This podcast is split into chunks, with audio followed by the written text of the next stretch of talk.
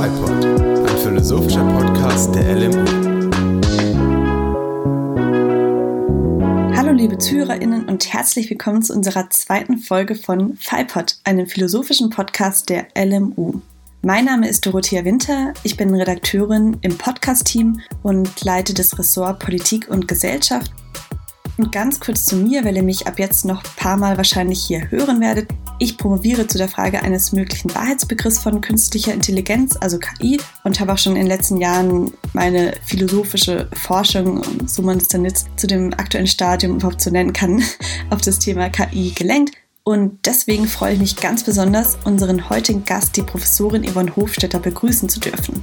Wir sprechen heute über KI und Demokratie, also genauer die Frage, wie ihr es ja auch schon im Titel wahrscheinlich gelesen habt, ob KI zum Ende der Demokratie führt. Bevor wir jedoch gleich richtig in die Thematik einsteigen, stelle ich Yvonne Hofstetter ganz kurz vor, damit wir auch wissen, mit wem wir die kommenden circa 40 Minuten verbringen dürfen, obwohl ich fast davon ausgehe, dass alle, die sich ein wenig mit KI im deutschsprachigen Raum fassen, Yvonne Hofstetter auch kennen. Yvonne Hofstetter ist Publizistin und Essayistin und sie ist auch schon seit 1999 im IT-Bereich bereits tätig, also dahingehend schon ein alter Hase und ist CEO von 21 Strategies. Das ist ein Unternehmen für KI im industriellen Kontext. Also kann sie auch eine gewisse praktische Erfahrung vorweisen.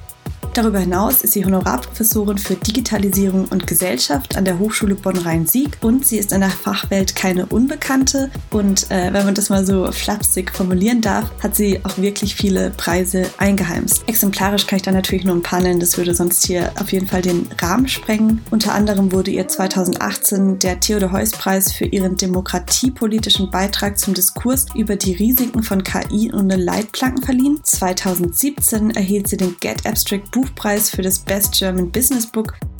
Also wie man an den Preisen schon sehen kann, hat Yvonne Hofstetter zahlreiche Bücher geschrieben und eben für uns heute besonders interessant einige auch zu KI und Digitalisierung. Besonders bekannt ist da vor allem, also zumindest das kommt mir immer sofort in den Kopf, wenn ich ihren Namen höre, das Buch Das Ende der Demokratie mit dem Untertitel Wie die künstliche Intelligenz die Politik übernimmt und uns entmündigt. Und unser Gespräch wird auch ausgehend von diesem Buch heute quasi beginnen. Ich habe es in der Vorbereitung wirklich nicht nur einmal durchgelesen und war total begeistert. Also wirklich ein ganz großartiges Buch und so viel kann man schon mal vorweg sagen. Es gibt keinen Grund, den Kopf in den Sand zu stecken, auch wenn der Titel das vielleicht erstmal so vermuten lässt. Wir wollen heute auch die positiven Aspekte hervorbringen und aber eben auch auf die Gefahren eingehen und Tacheles sprechen. Und in dem Sinne sage ich nun nach dieser kurzen Einführung Hallo liebe Frau Hofstetter. Ich bin wirklich super happy, dass Sie heute bei uns sind. Ja, schönen guten Tag. Ich freue mich auch, Frau Winter. Grüß Gott. Zunächst einmal, ich habe in der Vorbereitung der Folge in einem Interview von Ihnen etwas gelesen, was ich jetzt doch ansprechen muss. Sie sind CEO von einer KI-Firma. Sie sind Honorarprofessorin für Digitalisierung. Sie sind Autorin von KI und Digitalisierungsthemen, wie ich gerade eben auch schon in der Einführung genannt habe. Und trotzdem besitzen Sie weder ein Smartphone noch Social-Media-Kanäle. Und da wollte ich einfach mal fragen, wie kann das sein und was ist der Grund dafür? Also zunächst mal ist es so, ja, es ist richtig, dass ich seit 1999 im KI-Geschäft unterwegs bin. Ich habe seitdem unterschiedlichste Formen von künstlicher Intelligenz entstehen sehen, auch im Operativbetrieb gesehen. Verteilte künstliche Intelligenz zum Beispiel laut Bayesian-Statistik, also ähm, statistische Verfahren, äh, bis hin natürlich zu allen äh, möglichen Architekturen von künstlichen neuronalen Netzen, die auch äh, miteinander verschaltet. Also ähm, da gibt es bei uns, sag ich mal, im Keller ein reichhaltiges Sammelsurium an unterschiedlichen äh, Technologien und Tech-Stacks. Achtung, nicht erschrecken. An der Stelle möchte ich mich ganz kurz aus dem Off einschalten. Ich hoffe, Yvonne Hofstetter verzeiht mir das. Im Gespräch selbst ist mir das gar nicht aufgefallen, aber ich glaube, dass es vielleicht einigen ZuhörerInnen nicht zwingend klar ist, was die Begrifflichkeiten sind, die Yvonne Hofstetter eben an der Stelle ganz nonchalant verwendet.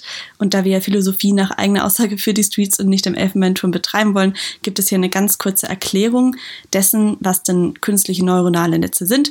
Die, die es kennen, können jetzt auch gerne 30 Sekunden nach vorne spulen und die anderen äh, einfach dranbleiben. Also künstliche neuronale Netze sind dem menschlichen Gehirn nachempfunden und werden eben für maschinelles Lernen oder eben auch KI eingesetzt. Und so lassen sich dann computerbasiert diverse Problemstellungen lösen, die für uns Menschen fast unmöglich oder einfach super schwierig werden, auszurechnen und nachzuempfinden. Durch neuronale Netzwerke lassen sich verschiedene Datenquellen interpretieren, also Bilder, Geräusche, Texte, Tabellen, Zeitreihen, you name it, und Informationen oder Muster dann daraus extrahieren, um diese dann auf unbekannte Daten anzuwenden. Und so lassen sich dann datengetrieben auch Vorhersagen für die Zukunft erstellen und nicht nur der Status quo oder die Vergangenheit beschreiben. Wer noch genauer wissen möchte, was dann genau KI ist und was man unter KI versteht und was Strong und Weak AI ist, und die erste Folge, was ist KI, noch nicht angehört hat, der kann es dann entweder jetzt oder nach der Folge nachholen. Und ansonsten geht es dann hier jetzt direkt weiter im Text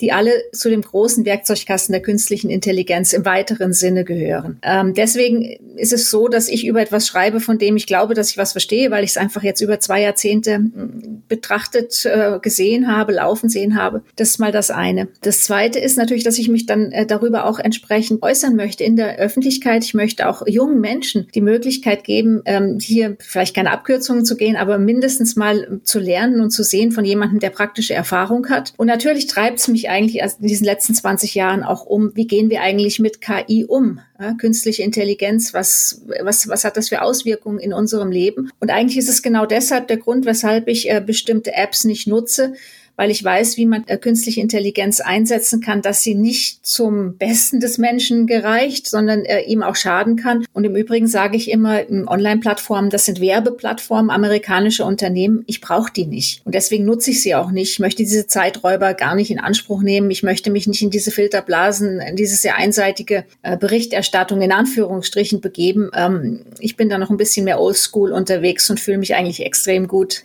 informiert und sage, ich verzichte eben auf diese Werbeplattformen, die eben auch natürlich, Sie haben recht, viel künstliche Intelligenz einsetzen und dabei personenbezogene Daten verarbeiten, während wir also im Unternehmen hier keine personenbezogenen Daten verarbeiten, sondern Daten von Sachen, von Objekten des täglichen Lebens, die keine Personen sind, also keine Menschen sind. Und man sagt ja auch irgendwie, also ich kenne zumindest den Spruch, dass wenn man selbst nicht zahlt für ein Produkt, dann ist man selbst das Produkt. Also in dem Fall dann ja meistens die Daten. Das stimmt wahrscheinlich nicht immer, aber ich glaube, gerade bei eben Social-Media-Kanälen, ähm, da stimmt es dann doch zu oft eigentlich. Mhm. Ja, es ist tatsächlich so, dass Sie als Nutzer nicht sehen, wie das Geschäftsmodell ausschaut. Ähm, das Geschäftsmodell, das die Online-Plattformen benutzen, ist ein sogenanntes Hidden Revenue Modell. Das heißt also, der, die müssen ja Umsatz machen. Und der Umsatz, äh, den erheben sie eben nicht von Ihnen in Form einer Lizenzgebühr für die Nutzung dieser Plattform, sondern dieser Umsatz, der geschieht irgendwo im Hintergrund. Sie sind dessen nicht gewahr. Und tatsächlich ist es eben so, wie Sie gerade gesagt haben. Wir haben also praktisch dieses schöne, dieses schöne Glas, dieses, dieses glänzende, das was so glossy ist und shiny was uns so anspricht, unsere, ähm, unsere digitalen Geräte, unser Smartphones, unsere Tablets.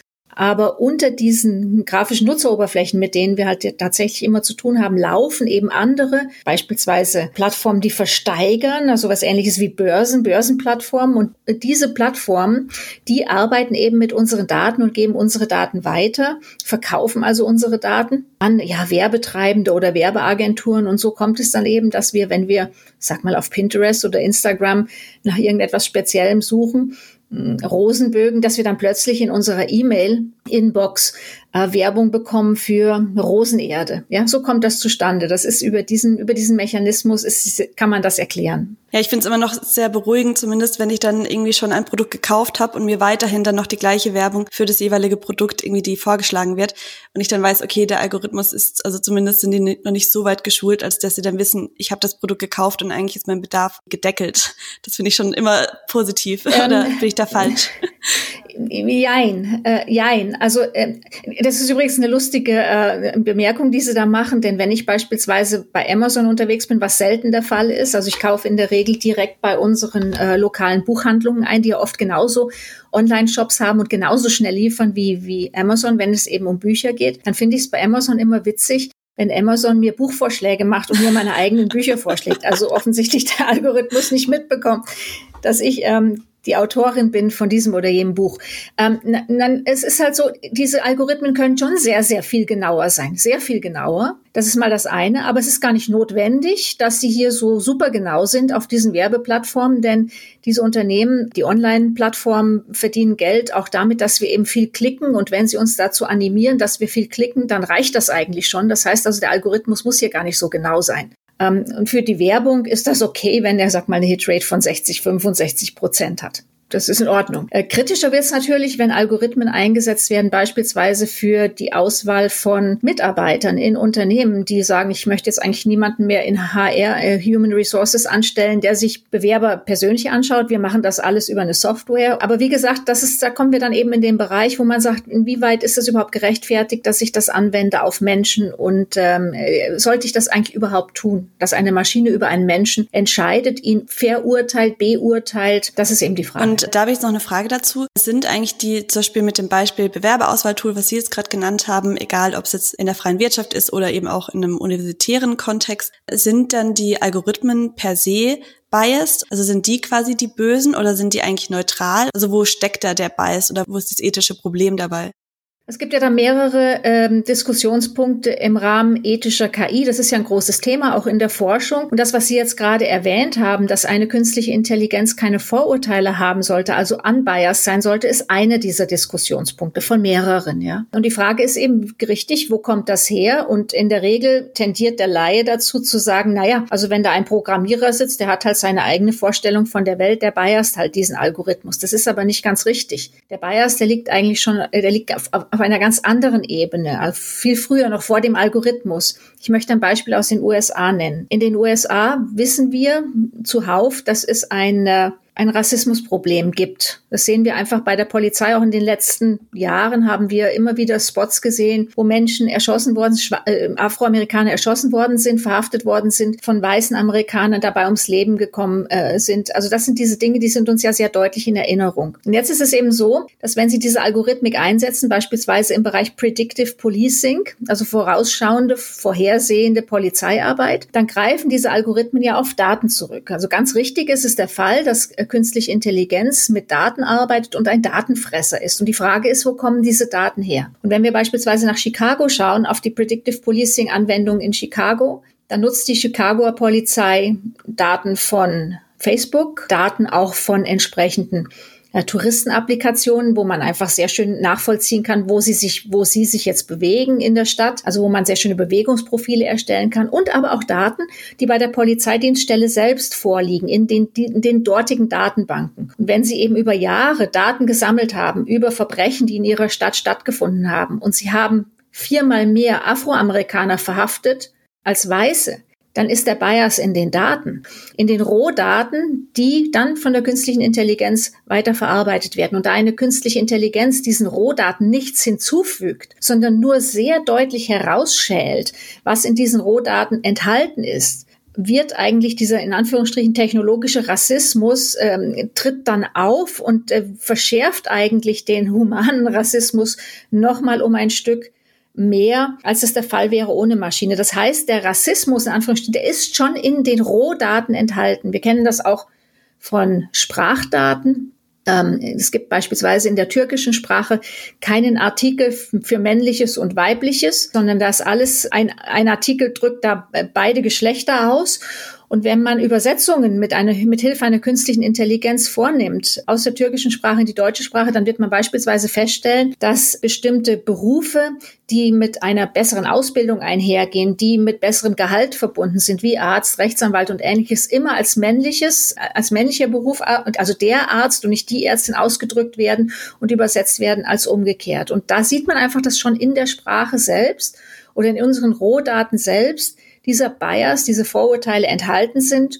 Und äh, der geht natürlich nicht weg, nur wenn man diese Rohdaten durch einen Algorithmus steckt. Und das ist ja eine, eine Frage der, des Research, der Forschung im Augenblick. Wie kann man denn diesen Bias eigentlich irgendwie neutralisieren? Gegenstand der Forschung, dafür gibt's Ansätze, aber so richtig durchgesetzt haben sich Lösungen noch nicht. Aber das wird sicherlich irgendwann kommen.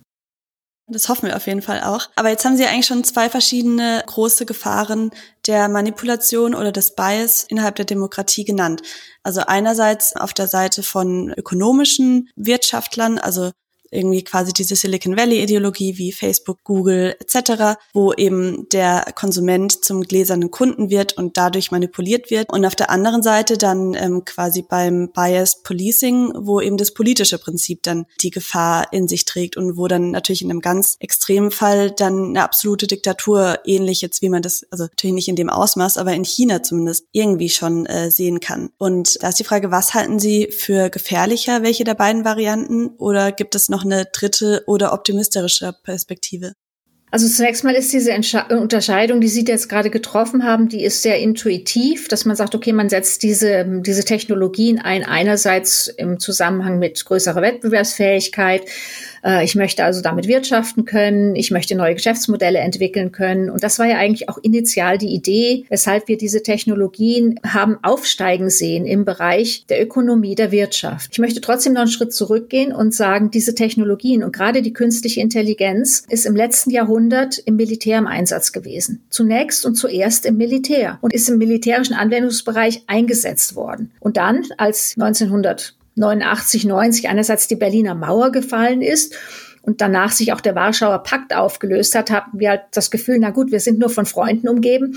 Und viele mh, hm, junge Männer damals, hauptsächlich waren es eben Männer, die im Militär und in der nationalen Sicherheit gearbeitet haben, mit diesen Technologien, haben natürlich das, was sie dort gelernt haben und gewusst haben, mitgenommen, sind in andere Branchen ähm, hinausgeströmt und haben das dann eben entsprechend eingesetzt in anderen Kontexten oder eben zum Beispiel bei den Internetgiganten im Silicon Valley. Das heißt also, diese Militärtechnologien sind proliferiert in den zivilen Bereich und sind dort eben zunächst dann eben eingesetzt worden im Bereich der Werbung. Tatsächlich ist es aber so, dass sie ähm, dort ja auch nicht mehr geblieben sind, denn, denn, wir beobachten, dass auch die zunächst mal als Werbeplattformen gedachten Online-Plattformen politisch genutzt werden. Das heißt also im Grunde, im Grunde genommen sind es nach wie vor sehr politische Technologien. Wie werden die politisch genutzt? Ja, wir haben beispielsweise ähm, Anfang der Zehnerjahre gesehen, dass der IS, der Islamische Staat, Online-Plattformen stark benutzt hat, um Werbung für sich zu machen, um äh, Menschen gezielt anzusprechen, um Jugendliche zu rekrutieren. Also hier wurde rekrutiert durch terroristische Vereinigungen. Wir haben dann bei der Wahl 2016 in den USA gesehen, dass diese Plattformen sehr stark politisch genutzt worden sind für Einflussnahmemaßnahmen durch die ähm, russische Regierung, damals auch eben durch Herrn Putin. Das ist gesichert, weil das ist gut untersucht. Dazu gab es sogar mehrere Anklagen vom Chefankläger Maller in den USA, der das alles sehr gut untersucht hat. Und dann kann ich eben nur einen Kollegen ähm, aus dem Silicon Valley zitieren, der hat mal gesagt, ja, sind wir denn alle verrückt geworden? Wir nutzen die Werbeplattform von Unternehmen aus Amerika dazu, uns politisch zu informieren und uns politisch auszutauschen. Wir haben sie doch wohl nicht mehr alle. Und in gewisser Weise hat er da natürlich recht, weil uns offensichtlich nicht klar ist, dass diese Plattformen sehr subtil für die Manipulation unserer Köpfe, für einen Angriff auf unsere Köpfe eingesetzt werden. Und zwar dauernd. Und insofern ist das alles gar nicht weg von China. Denn China, ähm, in dem Falle ist eben, da ist eben das, die Regierung derjenige, der hier eingreift und versucht, Menschen unter Kontrolle zu halten. Und das tut man dann eben natürlich auch durch die Möglichkeiten über der Plattform und die Möglichkeiten der Überwachung, die ja zentraler systemimmanenter Bestandteil ist der Digitalisierung und an sich ja, sag mal, der Einsatz von künstlicher Intelligenz vorausgeht, denn die Daten, die künstliche Intelligenzen verarbeiten und bewerten und beurteilen, die müssen ja irgendwo herkommen und die kommen natürlich durch die erhöhte Vernetzung äh, zustande und dadurch, dass wir eben unsere Spione in der Hosentasche ständig mit uns tragen und das sind eben unsere Smartphones, unsere Tablets, die vernetzt sind und die sehr genau aufzeichnen, was wir tun und was eigentlich unser Leben ist und wie unser Alltag ausschaut. Genau, also weil soziale Medien steckt ja das Wort auch Medien mit drin. Und äh, Medien sind ja bekanntlich in der Demokratie die vierte Staatsgewalt, also decken eben Fehlverhalten von Wirtschaftsmächten auf oder Politikern. Ähm, man denke da in Deutschland eben nur an den Abgasskandal oder die Wulff-Affäre. Das Problem ist dabei aber, können die Medien dieser Rolle überhaupt noch gerecht werden, wenn es statistisch nachweisbar ist, dass die Medienvielfalt reduziert wird und eben die Leitmedien eigentlich an Bedeutung verlieren und hinter diesen großen amerikanischen Konzernen, die eben als soziale Medien bekannt sind, zurückfallen. Also was passiert denn, wenn die Medien dann eben nicht mehr diesem Prinzip der Aufklärung verfallen sind, sondern eben dem kapitalistischen Prinzip der Gewinnmaximierung im schlimmsten Fall? ich möchte hier Edward Snowden zitieren. Der hat mal gesagt, die Bezeichnung dieser Werbeplattform, der amerikanischen Werbeplattform als soziale Medien ist die größte Täuschungsaktion seit der Umbenennung des amerikanischen Kriegsministeriums in Verteidigungsministerium. Äh, das heißt, das sind Wörter, ähm, die dem nicht entsprechen, was es eigentlich ist. Ja, das ist insofern würde ich sagen, hat er recht. Das ist eine Täuschung. Ich benenne halt irgendetwas. Ähm, das, das nenne ich so. Es da steckt aber das nicht drin, was man meint, dass drin steckt.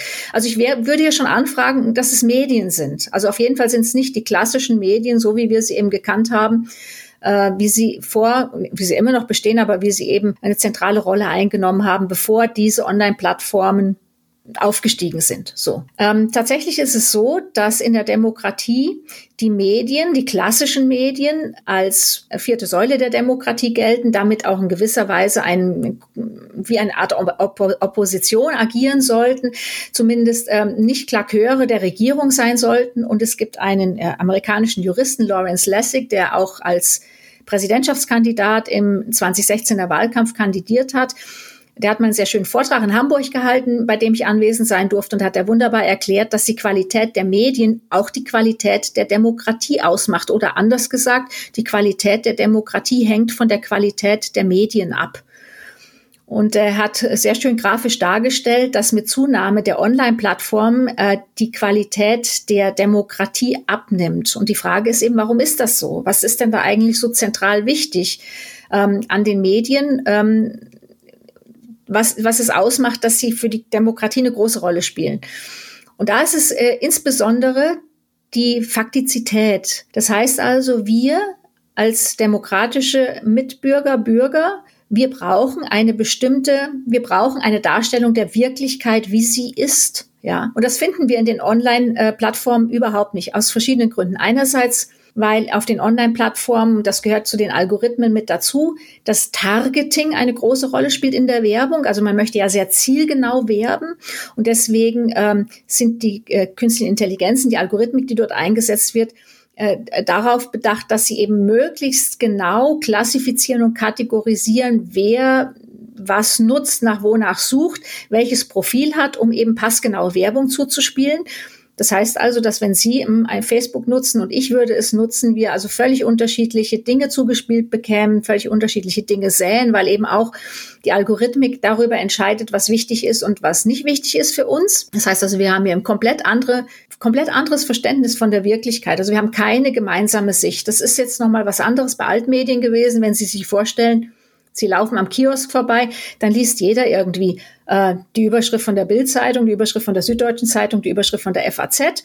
Und dann hat man so ungefähr eine Ahnung, äh, da ist, da, da sind große Themen unterwegs. Ja, und hier ist es eben so, äh, gerade die jungen Menschen, die nicht mehr so stark auf diese klassischen Altmedien gehen, äh, informieren sich ja vermeintlich über die Streams, über diese sehr personalisierten, individualisierten Streams ihre Online-Plattformen und glauben, das äh, sind Nachrichten und können eigentlich auch nicht mehr wirklich unterscheiden, was ist denn an sich jetzt Nachricht, was ist Werbung, zumal das Ganze ja auch ganz bewusst verschleiert wird von den Werbetreibenden. Ja, es gibt ja so und so viel Werbung, die sich ja darstellt, als sei sie eine Nachricht. Also da haben junge Menschen Probleme, das auseinanderzuhalten und bekommen dann natürlich aber auch so ihren völlig eigenen Eindruck von der Wirklichkeit. Und dann ist ihr Eindruck von der Wirklichkeit ein ganz anderer als meiner. Und das ist ein Problem, denn wenn wir in der Demokratie Entscheidungen treffen möchten, wie es äh, auch politische Entscheidungen, dann müssen wir eigentlich schon ein gemeinsames Verständnis davon haben, was da draußen passiert vor unserer Haustür.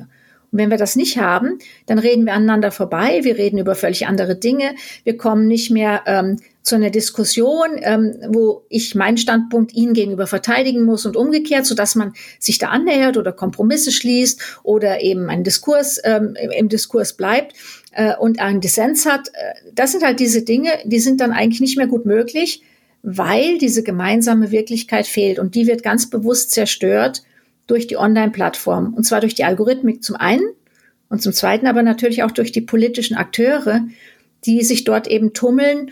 Und da denke ich insbesondere eben an, ja, an andere Regierungen, die spezielle Narrative äh, über diese Plattformen verbreiten, ähm, wo Menschen, die das lesen, eigentlich nicht mehr wissen, ist das jetzt wahr oder nicht, weil sie auch nicht wissen, wer ist denn die Quelle? einer Behauptung. Die ist ja im Internet sehr unsicher. Man weiß ja nicht, woher plötzlich äh, irgendeine Nachricht, in Anführungsstrichen Nachricht, kolportiert wird. Wer ist denn da derjenige, der eigentlich diese Nachricht äh, vom Stapel gelassen hat? Und wie zuverlässig ist er eigentlich? Und ist er vielleicht sogar einer Regierung zuzuordnen?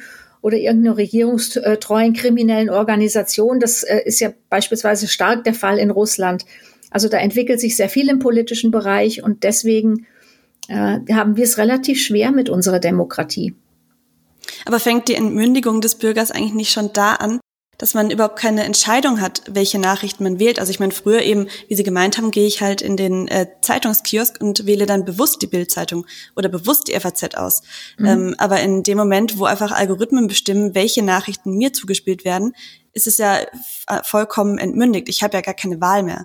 Ja, doch, Sie könnten ja schon noch direkt und unmittelbar auf die Seite von der FAZ gehen und auf die Seite von der Süddeutschen. Es ist halt so, dass wir das nicht mehr machen, ja.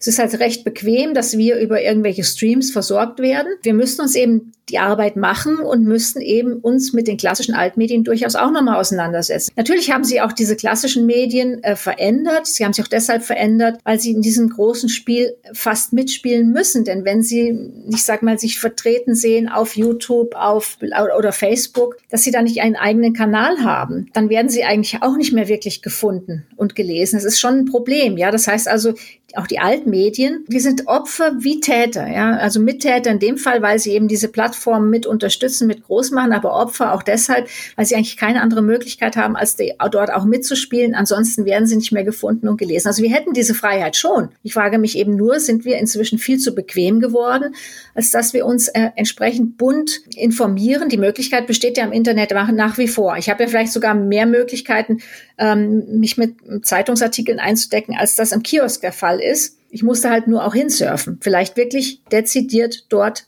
zu diesen Seiten hinsurfen. Ja, ähm, und auch irgendwie eine Bildung müsste mal irgendwie vonstatten gehen. Also dass gerade jungen Menschen Medienkompetenz also insofern auch irgendwie beigebracht wird, dass sie nicht nur wissen, wie man ein iPad bedient, sondern auch eben, wie ich mit Informationen umgehen und wo die herkommen und Fake News und das eben auch einordnen können aus sich selbst heraus. Aber ähm, unabhängig von den Medien und auch sozialen Medien, wo lauern denn sonst noch Gefahren ähm, von KI für die Demokratie? Ich würde, ich würde es fast noch weiter fassen und würde sagen, okay, ich gehe mal von der KI ein Stück weit weg und gehe mal hin ganz allgemein zur Digitalisierung. Äh, Digitalisierung, wenn wir das hier definieren wollten, dann würde ich es auch ganz einfach erklären und würde sagen, Digitalisierung bedeutet, wir vernetzen alles ähm, damit wir alles messen können. Es gab mal einen sehr großen Management-Papst, Lehrer, Professor, war Österreicher, aber er hat in den USA gelebt äh, im 20. Jahrhundert, war dort sehr stark in den 60er, 70er Jahren unterwegs. Peter Drucker. Und Peter Drucker hat gesagt, als Management-Koryphäe, ähm, miss alles in deinem Unternehmen, tu alles messen und wenn du es nicht messen kannst, dann mach es messbar. Und das ist tatsächlich das, was wir mit der Digitalisierung tun. Und wie machen wir das? Also wir vermessen beispielsweise Sie, Frau Winter, äh, und Ihr Leben, indem wir Ihnen Sensoren in die Hand drücken namens Smartphone. Auf diesem Smartphone ist ja viel Sensorik installiert, also auf der Hardware schon. Auf der Hardware haben wir beispielsweise äh, Lichtmesser, wir haben Kreiselkompass, ähm, wir haben natürlich das Mikrofon, wir haben auch die Kamera. Das sind alles Sensoren, die etwas aus ihrem Leben, aus ihrem Umfeld äh, aufgreifen können, aufschnappen können. Und sie nutzen das ja auch äh, recht fleißig. Davon gehe ich mal aus. Also mit diesen Sensoren äh, vermessen sie ein Stück weit ihr Leben äh, und mit diesen Daten, die dabei eben entstehen und die ja meistens auf irgendeine Cloud hochgeladen werden, passiert ja was. Es ist ja nicht so, dass sie da einfach liegen bleiben und da tut sich nichts, sondern diese Daten werden eben von künstlichen Intelligenzen ausgewertet. So, da kommt also die künstliche Intelligenz ins Spiel, die halt einfach, wie gesagt, ein Datenfresser ist und diese Daten braucht. So. Aber nochmal das zurückzugehen zur Digitalisierung. Tatsächlich ist es ja so, dass durch diese starke Vernetzung wo immer mehr Menschen mit mehr Menschen äh, auch mit mehr Sachen kommunizieren. Denken Sie an das Smart Home, da wird auch alles vernetzt, das Fernsehen wird vernetzt, die Glühlampe wird vernetzt, der Kühlschrank soll vernetzt werden, der Herd, alles ist steuerbar über das äh, Internet, sprich über irgendeine App auf Ihrem Smartphone. Das bedeutet, das spuckt jetzt Daten und das alles miteinander jetzt kommuniziert und in Interaktion tritt. Das macht unsere Gesellschaft sehr instabil. Das, was da nämlich entsteht, es ist ein sogenanntes dynamisches, komplexes System. Und ein dynamisches, komplexes System, das hat Eigenschaften. Es hat nämlich die Eigenschaften, dass es gegen das Chaos tendiert. Das heißt also ein dynamisches System, das bleibt nicht fix, wenn Sie so wollen. Übertragen Sie das auf unsere demokratische Gesellschaft. Wir leben in einer parlamentarischen Demokratie, die ist, wie sie ist im Moment, aber die bleibt nicht so, sondern durch diese starke Vernetzung kommt das alles ins Schwingen und oszilliert und fängt sich jetzt an zu bewegen, wegzubewegen von dem, was wir für vielleicht eine gute Demokratieform halten. Ja, und bewegt sich in Richtung Chaos, Klippe zum Chaos. Da kommt also dann irgendwann mal so ein, so, wie gesagt, eine Klippe, da, da kann so ein System hinunterstürzen. Das sagt uns die Systemtheorie, die ein Teil der Chaostheorie ist.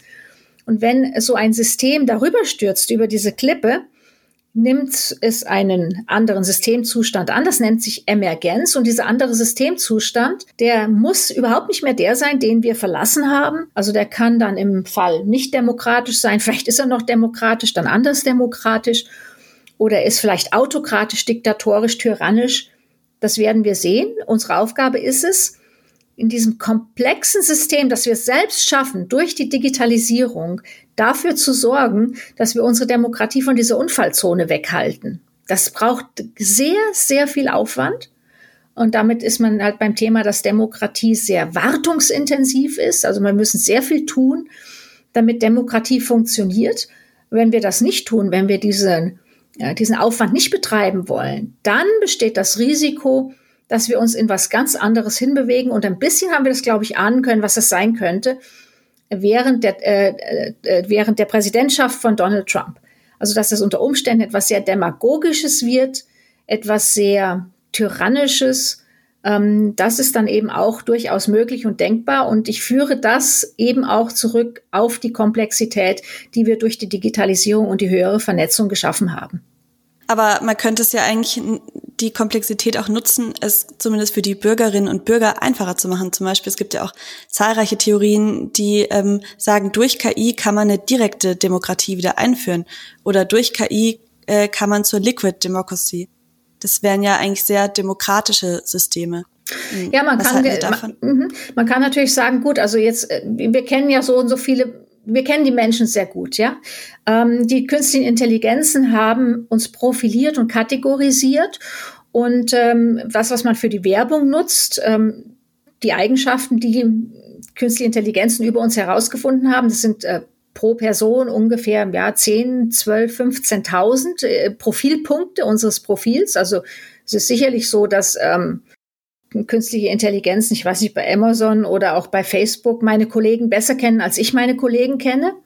Durch diese vielen zahlreichen Profilpunkte und es geht wirklich, wirklich so weit, dass man sagt, okay, man weiß, wo jemand wohnt, man weiß, wie viel jemand verdient, wo die Kinder zur Schule gehen, ob die Kinder äh, gut behandelt sind, äh, welche sexuellen Vorlieben die haben, welche politischen Vorlieben ich habe. Und wenn ich jetzt natürlich sage, ich greife zum Beispiel meine politische Vorliebe direkt bei mir selber ab, an der Quelle, und eine künstliche Intelligenz kennt diese Vorliebe vielleicht besser als ich selbst, weil ich die selbst nicht so, wie soll ich sagen, gut formulieren kann, wie das eine künstliche Intelligenz vielleicht auf den Punkt bringt durch die Kategorisierung. Dann ist es ja eigentlich völlig unnötig, dass wir noch ein Parlament haben, sondern wir würden diese Information direkt reinschleifen in, sagen wir mal, ein Lage, äh, Analysesystem, Lagesituations, Lagesystem dass man direkt einer Regierung, einer Exekutive äh, vorhält und sagt, gut, hier ist jetzt praktisch die Lage, das ist die Lage in der Bevölkerung, direkt abgegriffen an der Quelle. Parlament brauchen wir nicht, das ist die Lage. Hier ist die Empfehlung, entscheidungsunterstützendes System kann man ja noch draufpasteln und du Regierung exekutiere. Wer bestimmt dann eigentlich noch, wo es lang geht? ja. ja ist es dann nicht doch eben die Maschine? Und in, ich meine, es kann gut möglich sein, dass wir in eine solche Gesellschaft hineinlaufen. Also wenn ich mal, sag mal, 50 Jahre weiter denke, ist es ja durchaus denkbar, dass wir sagen, wir brauchen da überhaupt kein Parlament mehr, weil jeder ist vernetzt, jeder ist überwacht, von jedem wissen wir alles. Äh, jetzt setzen wir da praktisch nochmal eine, zweite Form, so ein scheidungsunterstützendes, so sag mal Markov-Modell obendrauf. Und dann lassen wir das verarbeiten, ähm, sodass ja, die Majoritäten nicht ausgeschlossen werden und die Minoritäten auch eingeschlossen sind in die Berechnung einer optimalen politischen Entscheidung und dann spucken wir die politische Entscheidung nur noch aus und die Kanzlerin oder der Kanzler macht dann das, was die Maschine sagt. Ja, geht das? Also so, wir können das heute schon. Ja, by the way, das ist eigentlich genau das, was mein Unternehmen baut. Allerdings natürlich nicht äh, für die Politik, sondern als Entscheidungsunterstützung für eine bestimmte Funktion im Unternehmen, die nämlich ähm, mit Risiko umgehen muss. Da haben wir tatsächlich eine Maschine gebaut, die schaut sich die Welt an, sage ich jetzt mal ganz, ganz allgemein, berechnet eine Lageanalyse der Weltwirtschaft und auf Basis dieser Lageanalyse sagt eine zweite Maschine diesem Herrn, der in diesem Unternehmen zuständig ist, dem CFO, dem Chief Financial Officer, du musst das und das tun, um dein Risiko zu verringern. Und dann kann er sich entscheiden, ob er das macht oder nicht. Wobei wir dann übrigens wieder beim Thema ethische KI sind. Denn äh, genau das ist eben der Punkt, worum es geht bei der ethischen KI und dieser ganzen Diskussion. Wollen wir das? Kann man sich denn überhaupt dann darauf verlassen, dass das, was so eine Maschine berechnet, okay ist? Ich kann nachweisen bei unseren Maschinen, dass die Ergebnisse mathematisch optimal sind und kein Mensch kann mathematisch optimale Ergebnisse herrechnen. Also es wird schwierig sein. Eine Rechenmaschine kann das. Ein Computer ist eine Rechenmaschine. Der kann am besten, der kann besser und schneller rechnen als wir Menschen. Also ich kann mich darauf verlassen, dass es mathematisch optimal ist. Aber wollen wir das? Und kann ich mich trotzdem auf die Maschine verlassen? Kann ich der Maschine trauen, die mir so eine Empfehlung gibt? Wir können das. Also wir können das bauen. Aber die Frage ist eben als Gesellschaft, ob wir das wollen. Ja, eben. Und da spielt ja auch dann die Mündigkeit eine Rolle. Weil man kann sich ja eben bewusst dafür etwas entscheiden oder dagegen. Und da kommt dann ja auch die Demokratie ins Spiel, weil ein ganz großer Part im deutschen Recht ist ja die Mündigkeit. Also, dass jemand volljährig ist und äh, genau eben auch voll geschäftsfähig und da endet dann aber auch schon der ähm, Fun-Part auch voll straffähig ist. Also der mündige Bürger eben hat ja die vollen Bürgerrechte und kann wählen gehen und selbst gewählt werden und muss aber eben auch für die Dinge und Taten, die er tut, einstehen. Und das kann ja eine KI in dem Sinne nicht. Also ich würde sogar noch weitergehen. Es ist tatsächlich so, dass das gesamte Verfassungsrecht in der Bundesrepublik Deutschland und auch in Europa allein und ausschließlich auf dem Gedanken der Souveränität aufbaut. Und dieser Gedanke der Souveränität, der hat sich in zweieinhalbtausend Jahren entwickelt. Und dieser Souveränitätsgedanke, der ist dann eingeflossen in unsere Verfassungen. Und es gibt ein Wort, das ein anderes Wort, das ein Synonym ist für Souveränität. Und das ist Menschenwürde. Die Menschenwürde ist unantastbar. Das heißt nichts anderes der Mensch ist frei. Die Freiheit, die Souveränität ist unantastbar. Und alle anderen Grundrechte gehen aus dieser Idee der Menschenwürde aus Artikel 1 Grundgesetz und eben auch Artikel 1 der Europäischen Grundrechtscharta hervor. Das heißt also, das ist ganz zentral für unseren demokratischen Gedanken. Und wenn ich jetzt aber eben sage, ich gebe diese Souveränität ab, ich schränke sie ein, ähm, weil eine Maschine für mich alles berechnet, äh, was ich mir selber eigentlich gar nicht mehr denken will, worüber ich mich, mich auch nicht mehr auseinandersetzen möchte, mit meinem, mit, mit meinem Nebenmann, mit meinem Nachbarn, mit meinem Kollegen. Weil die Maschine ja überhaupt, ähm, die Maschine berechnet das. Also ich kann mich aufs Sofa legen, ich kann die Füße hochlegen, die Maschine weiß das. Und sie schleift das durch an eine Art Regierung, an eine Art äh, Komitee der Maschine ja, dann hat das mit Demokratie gar nichts mehr zu tun, denn ich komme überhaupt nicht mehr in den Diskurs. Denn Diskurs spielt eine große Rolle in der Demokratie, aber den spare ich mir hier. Ich brauche diesen Diskurs eigentlich nicht mehr, denn die Maschine weiß ja sowieso alles über mich und kennt also meine, meine 10, 15, 20.000 Profilpunkte, die sie hier mit in die Optimierung mit berücksichtigen muss. Das hat nichts mehr zu tun damit mit Souveränität. Damit sind wir ganz weg von der Idee der Demokratie und das, was das dann ist, ist, naja, das ist dann unter Umständen eine Diktatur der Maschine und vielleicht sind dann auch nur noch die Regierenden die Handlanger dieser Maschine, weil sie eigentlich auch nur noch Exekutivkomitee sind, wenn man so will. Also es ist eine interessante Frage, in was wir da hineinlaufen, wenn wir das so weiterdenken. Möglich, wie gesagt, wäre es, aber mit Demokratie hat das nichts mehr zu tun. Vor allem ist es wahrscheinlich irgendwie effizienter in dem Sinne, dass die Entscheidung getroffen wird, bevor eben der Diskurs überhaupt irgendwie entfachen kann. Und in der Hinsicht ist es natürlich effizienter. Aber das ist ja auch gerade das Menschliche und äh, Teil der menschlichen und demokratischen Freiheit, dass man eben auch sagen kann, nein, ich möchte nicht effizient sein, sondern ich möchte eben mich informieren und ich möchte meine Meinung bilden dürfen, auch wenn ich jetzt weiß, dass ich da irgendwie länger brauche, als eben jetzt einfach der Computer, der alle Optionen abwägt und auf Wahrscheinlichkeit basierend dann die Entscheidung fällt für mich. Es ist sogar so, dass ähm, wenn man nur optimal unterwegs ist, das ist gefährlich. Also auch ein System, das nur auf, auf das Optimum getrimmt ist, das hat keine Resilienz mehr. Wenn dann aber was passiert, was nicht vorhergesehen ist, und das passiert immer wieder, das haben wir jetzt mit Covid-19 auch gesehen, es gibt immer wieder schwarze Schwäne und Drachenkönige. Wenn dann was passiert, dann ist so ein System ganz extrem in Schwierigkeiten, weil es so auf optimal getrimmt ist, dass es eben keine Puffer mehr hat. Das heißt, ein System, das Puffer hat, ist in der Regel resilienter, widerstandsfähiger. Und damit natürlich eben auch eine Gesellschaftsform, wo wir sagen, nee, nee, nee, also Moment mal, ich möchte schon einfach äh, mich austauschen können. Also es ist auch zentral, sagt man nach Hannah Arendt, auch nach Jürgen Habermas, dass wir hier eine Plattform haben, auf der wir uns austauschen. Diese Plattform haben die beiden Welt genannt. Also ich rede über die Welt, Sie sprechen über die Welt. Wir treffen uns in dieser Welt und zusammen können wir da etwas, wenn wir da agieren, etwas bewirken, ähm, indem wir zum Beispiel auf die Straße gehen äh, oder indem wir in einen Diskurs eintreten. Das ist Demokratie, aber nicht einfach äh, zu sagen, ich schleife hier von jedem ähm, nur das Profil durch, berechne die optimale Entscheidung oder das optimale, die optimale Einbettung in eine politische Entscheidung, das wird auch zu einem sehr, solch, zu einem nicht resilienten System führen, das sehr anfällig ist auf Fehler und ähm, auf äußere Einflüsse. Gibt übrigens ein sehr schönes, ein sehr schönes Essay aus dem Anfang des 20. Jahrhunderts, 1907 oder 1909. Das heißt, die, the machine stops. Die Maschine arbeitet nicht mehr.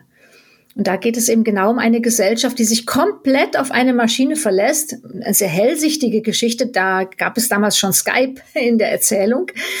Äh, und die Menschen sind auf dem Sofa gelegen und ähm, alles ging automatisch. Das Bett wurde automatisch aufgeschlagen und äh, die, Badewanne wurde automatisch mit Wasser eingefüllt. Und äh, kommuniziert hat man eigentlich nur noch aus seinem eigenen Raum heraus. In Klammern Homeoffice, über Skype mit, äh, mit den Kindern, mit äh, Verwandten, mit Bekannten. Nach draußen durfte man nicht mehr. Und auf einmal, eines Tages, hat diese Maschine Fehler bekommen und hat nicht mehr funktioniert. Und die Geschichte, das können Sie ja selbst nachlesen, The Machine Stops, geht dann, ja, wie aus? Das können Sie sich vielleicht denken wenn wir uns auf, komplett eben auf die Technologie verlassen und auf einmal gibt es eben ja, ich sag mal, keinen Strom mehr oder wie auch immer irgendwelche Störungen, auch von außen, Hackerangriffe, ja, solche Dinge, dann haben wir natürlich ein Problem. Insofern würde ich doch raten, lassen Sie uns nicht alles über Bord werfen mit der Digitalisierung und mit künstlicher Intelligenz, insbesondere nicht das, was sich als gut äh, und, und, und her hervorragend bewährt hat in den letzten Jahren und Jahrzehnten. Genau, aber dann eher als Mittel zum Zweck und nicht als Selbstzweck, oder? Maschine ist immer nur ein Tool, ist immer nur ein Werkzeug, ja, und äh, es ist nur ein Werkzeug, um manche Dinge zu verbessern, manche Dinge zu erleichtern. Dann jetzt noch eine abschließende Frage hinsichtlich der fortschreitenden Zeit, mal so ganz von der Leber weg gesagt. Also wie stellen Sie sich dann die beste Form der Demokratie in der Zukunft vor? Und findet diese dann entweder mit Hilfe oder trotz KI statt? Äh, ich würde sagen, dass sie trotz Sehr KI stattfindet. Ja, ja, das mache ich. würde sagen, dass sie trotz KI stattfindet, weil KI braucht man dafür überhaupt nicht, ja. Ähm, und da kann ich nur aus eigener Erfahrung reden. Ich habe in den 80er Jahren studiert und ähm, die 80er Jahre waren das freiste Jahrzehnt, das ich in meiner Lebenszeit erlebt habe. Und das lag natürlich auch durchaus daran, dass wir die EU äh, damals noch nicht in diesem Ausmaße hatten wie heute. Ich bin ja gelernte Juristin. Wenn ich mir also heute anschaue, wie die ähm, die Kommentare zu, sag mal, zum BGB, zum HG, Handels, also zum, zum bürgerlichen Gesetzbuch, zum Handelsgesetzbuch, zu, ich weiß nicht was ausschauen, wie dick, wie riesig, wie vielbändig die geworden sind.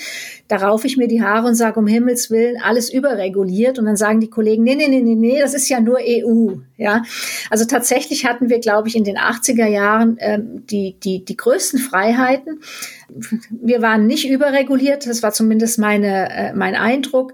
Äh, wir waren relativ frei, was das Geschäften anbelangt hat, wo wir sehr frei entscheiden, sehr frei leben konnten, ohne Überwachung leben konnten. Das, äh, und da waren wir, glaube ich, sehr, sehr politisch unterwegs, denn in den 80er Jahren äh, gab es Ostermärsche, es gab die Anti-Atom-Bewegung, das war die Zeit, wo die Grünen ins Parlament eingezogen sind. Das war eine sehr, sehr politische Zeit. Und an die erinnere ich mich gerne. Und das war für mich eigentlich so der Optimalzustand von Demokratie. Und kurz darauf hat die Demokratie ja auch ihren Siegeszug angetreten. In den 90er Jahren war sie ja mal sehr populär. Und jetzt erst später durch die vielen auch autokratischen Eingriffe, die jetzt eben ermöglicht sind durch die Digitalisierung und durch, auch durch die Nutzung von KI, wird es eben wieder schlechter und schwieriger. Und deswegen sage ich am liebsten Demokratie ohne KI. Ich glaube, das ist doch ein schöner Abschlusssatz. Ähm, dann bedanke ich mich auf jeden Fall für das sehr interessante Gespräch. Ich danke Ihnen. Auch an alle Zuhörerinnen und Zuhörer. Vielen Dank. An der Stelle möchte ich mich abschließend nochmals herzlich bei Yvonne Hofstetter bedanken. Links zu den in der Episode genannten Büchern findet ihr in der Episodenbeschreibung. Und dann noch ganz kurz Werbung in eigener Sache. Wir sind auf allen üblichen Social Media Kanälen zu finden, also Instagram, Facebook, äh, LinkedIn. Und auch das findet ihr in der Episodenbeschreibung, ebenso wie unsere Mailadresse. Also falls ihr uns Feedback, Kritik, Bewunderung, ich weiß nicht, was auch immer ausdrücken möchtet, dann gerne dort. Und wir hören uns wieder nächste Woche bei der neuen Episode.